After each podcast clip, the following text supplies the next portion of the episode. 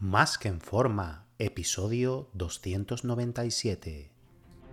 Bienvenidos a Más que en forma con Antonio Yuste, el programa donde conseguirás transformar tu físico y rendimiento para ser tu mejor versión con la ayuda de personas extraordinarias que ya lo han conseguido. Aquí no vas a encontrar fórmulas mágicas, tan solo la información que necesitas sobre nutrición, suplementación deportiva y entrenamiento físico y mental que junto con tu trabajo diario hará que alcances cualquier objetivo que te propongas. Este programa es para soñadores que buscan un mejor físico, para comprometidos a trabajar para conseguirlo, para los que no saben por dónde empezar y para los que llevan tiempo estancados en resultados. Ya estás en el lugar correcto. Tu cambio empieza hoy y ahora.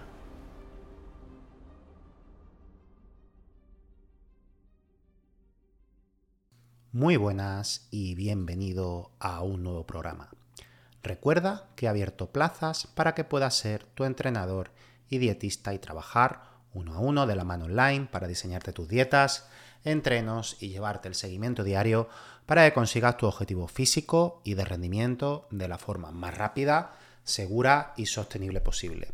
Así que si te interesa que trabajemos juntos, reserva tu cita por teléfono conmigo en antonioyuste.com barra ayúdame. antonioyuste.com barra ayúdame. Hay personas que nacen con el privilegio de una forma apolínea, hombro ancho, cintura estrecha, espalda amplia, piernas musculadas, bueno, y todo lo demás, ¿no? Un físico apolíneo y fitness sería Steve Reeves, por ejemplo. Si no sabes quién es, eh, búscalo en internet. Es el prototipo de físico masculino que la mayoría desea tanto hombres como mujeres, y es totalmente alcanzable sin tener que recurrir al uso de fármacos. Esto, por supuesto, con muchísimos años de entrenamiento y con una genética media. Era el campeón de culturismo de la década de los 50 y 60, eh, donde también lo compaginó con la actuación y hacía de, Hércules entre algunas de, de, sus películas, ¿no? Por su físico imponente, lógicamente, ¿no? Si lo ves desde jovencito, pues ya ves que hasta con 13 o 14 años tenía el mamonazo, con perdón, tono muscular y unas formas perfectas sin tocar una pesa. Es decir, pero vamos a ver, e-, este chavalillo, mm, como sin tocar una pesa con 13 años tiene esta espalda y estos hombros y esa cinturita? Y, y es que tenía hasta piernas, ¿no? Tenía hasta masa muscular en las piernas. A ver, no una masa, lógicamente, de un culturista, pero tenía cierto tono sin hacer nada, ¿no?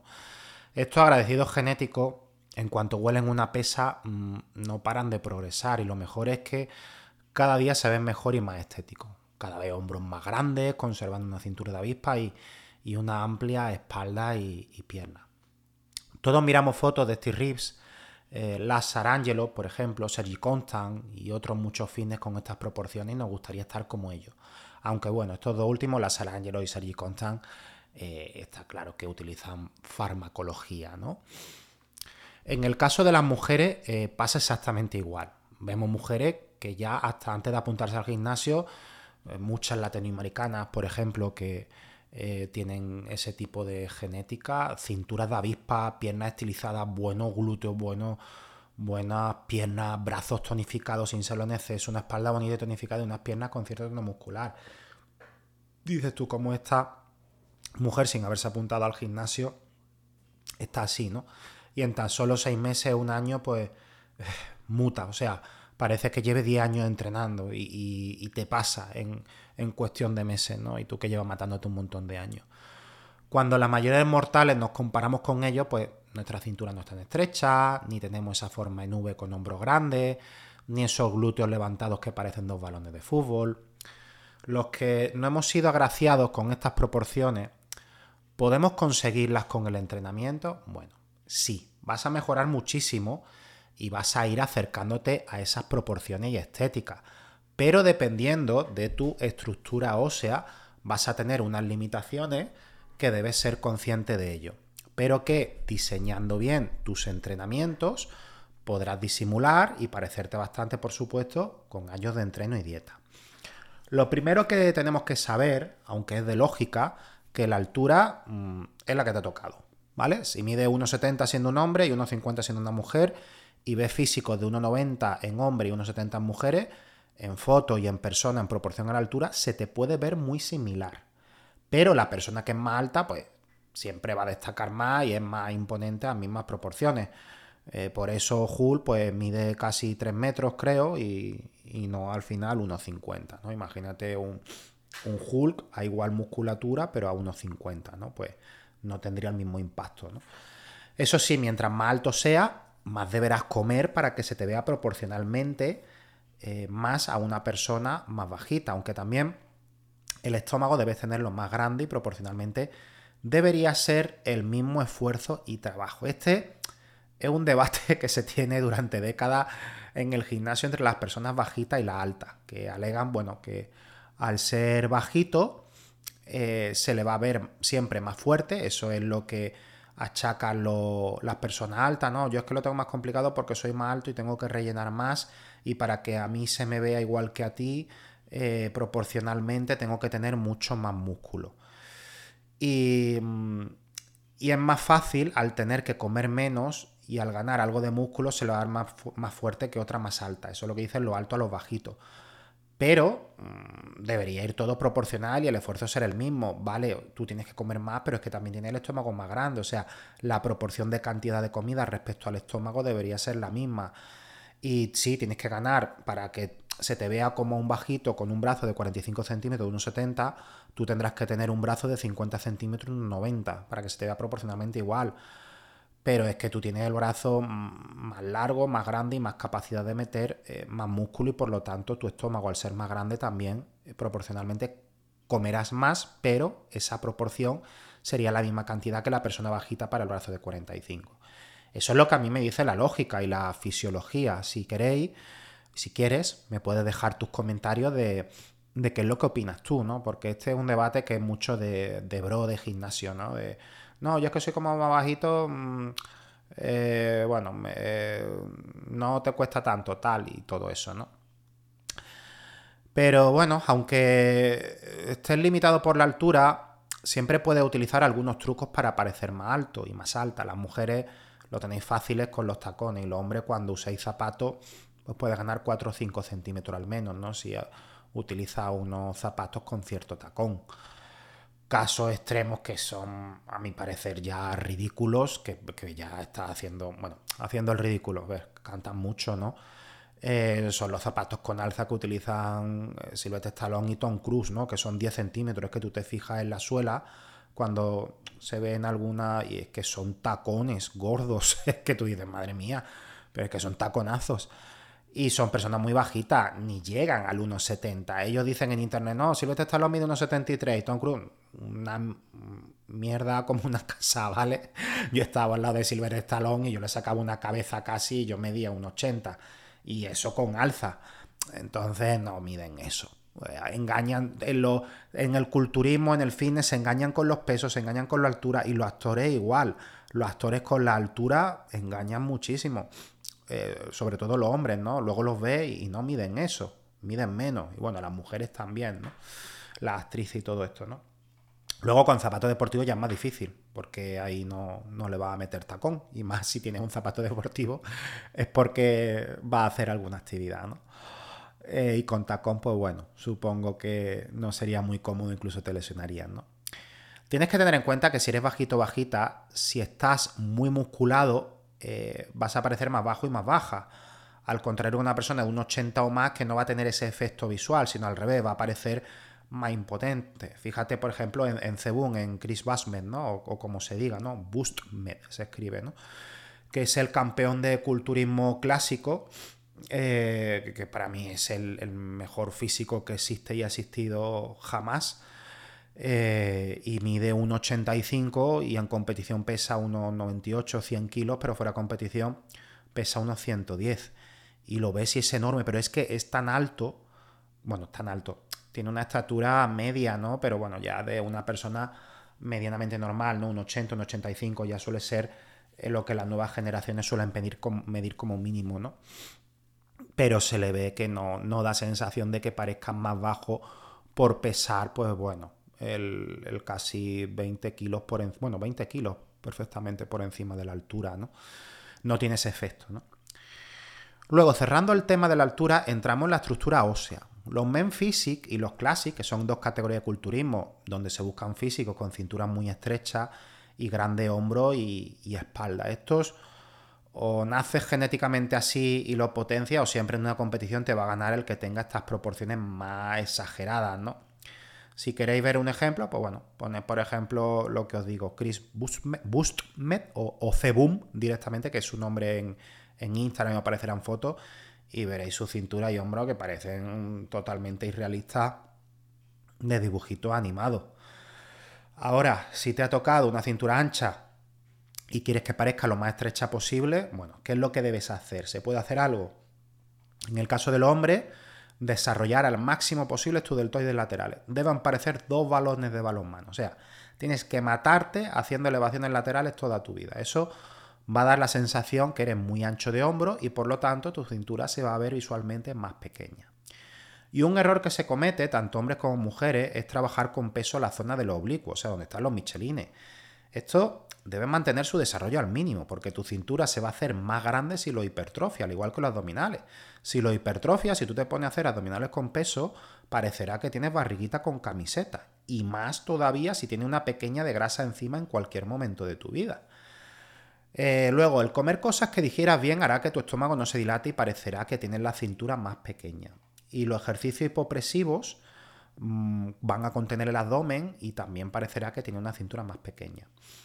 Por último, respecto a la cintura, mientras más bajo estés de grasa, pues menos centímetros de cintura vas a tener. Aunque esto sea de lógica, hay que mencionarlo, ¿vale? El desarrollo de los dorsales eh, va a hacer parecer tu cintura más pequeña al versete en forma en V. Así que todos los ejercicios de tirón dorsal como jalón dominado y pullover debe hacerlo en tu entrenamiento y darles prioridad.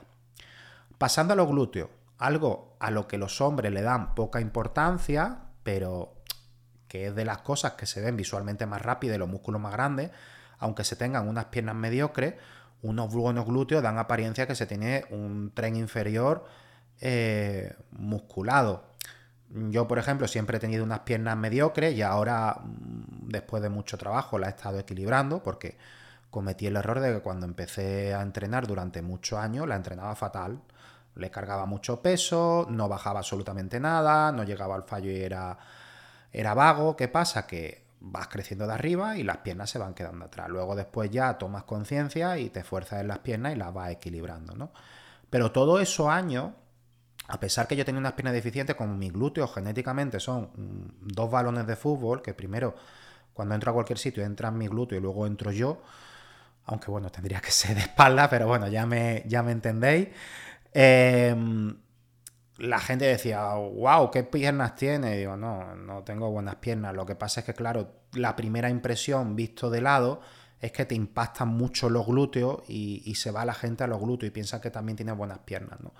Eh, por lo que es eh, impacta mucho en el físico. Tú tienes unos buenos glúteos y ya automáticamente eh, parece que estás fuerte de todos sitios, de arriba y, de abajo, ¿no? Porque lo, de perfil es lo primero que se ve, ¿no? Lo que más llama la atención. Dice, bueno, el brazo, tal, sí, pero los glúteos los más grandes. Tú tienes unos buenos glúteos y la gente ya piensa que tiene un buen tren inferior. Luego se tienen que poner a examinar detenidamente y ver que efectivamente no hay un buen desarrollo de pierna y solo de glúteos, ¿no? Pero la primera impresión es, es esa. Las mujeres, sin embargo, sí que le dan bastante importancia. Aquí la buena noticia es que los glúteos se pueden desarrollar aunque no tenga. Siempre en todo el ejercicio darle mucha profundidad hasta abajo del todo a todas las sentadillas y similares a diferentes ángulos. Sentadillas sumo, sentadillas globe, zancadas con paso largo y profundo hasta hincar la rodilla al suelo, prensa con pierna mm, abierta hasta que te toquen la rodilla, eh, el cuello, bueno, el pecho elevación de cadera en máquina o barra, patadas de glúteos, todo esto. Todo esto con grandes pesos, o sea, no te ponga a tirar a 50 repeticiones con pesos livianos, ¿vale? O sea, aquí tiene que ser la sobrecarga progresiva y tirarlo pesado. Hasta una patada de glúteo tienes que tirarla con todo el peso que pueda. Un, un hip thrust igual, elevación de cadera con barra con todo el peso que puedas. No te ponga a cargarlo con poquito peso y tienes que ir al fallo, ¿vale? Si hace eso, en un tiempo va a tener unos buenos glúteos. Pasando a las caderas, las caderas es algo que también es un factor genético determinante. Aquí en España muchas buscan no tener forma en las caderas, es decir, desde la cintura hasta los tobillos, que las piernas sean totalmente rectas como las modelos. En Latinoamérica es todo lo contrario, se busca una cintura estrecha y una curva en las caderas y prominente, a los Kim Kardashian, pero bueno, de gimnasio y no de lipotransferencias de grasa y todas estas cosas, ¿no? Personalmente a mí me parece totalmente horrible unas piernas rectas y me parece antiestético, así que yo buscaría siempre unas caderas desarrolladas con una cintura estrecha. Solamente no las trabajaría si ya de por sí, por tu genética ósea, fuera ancha de cadera. Así que lo que podemos hacer es bajar a máximo el porcentaje de grasa para que se reduzcan todo lo que pueda. En caso contrario, yo no tendría miedo a trabajar los abductores con máquina y polea. Respecto a los brazos, hay mujeres que se le acumula mucha grasa en los brazos a pesar que de cintura no tenga apenas grasa y no es la misma proporción en el tren inferior. Hay mujeres que tienen las manos grandes y hueso ancho, pero por muy ancho que sea, cuando baje el nivel de grasa en los brazos va a acabar yéndose esa grasa y viéndose delgado.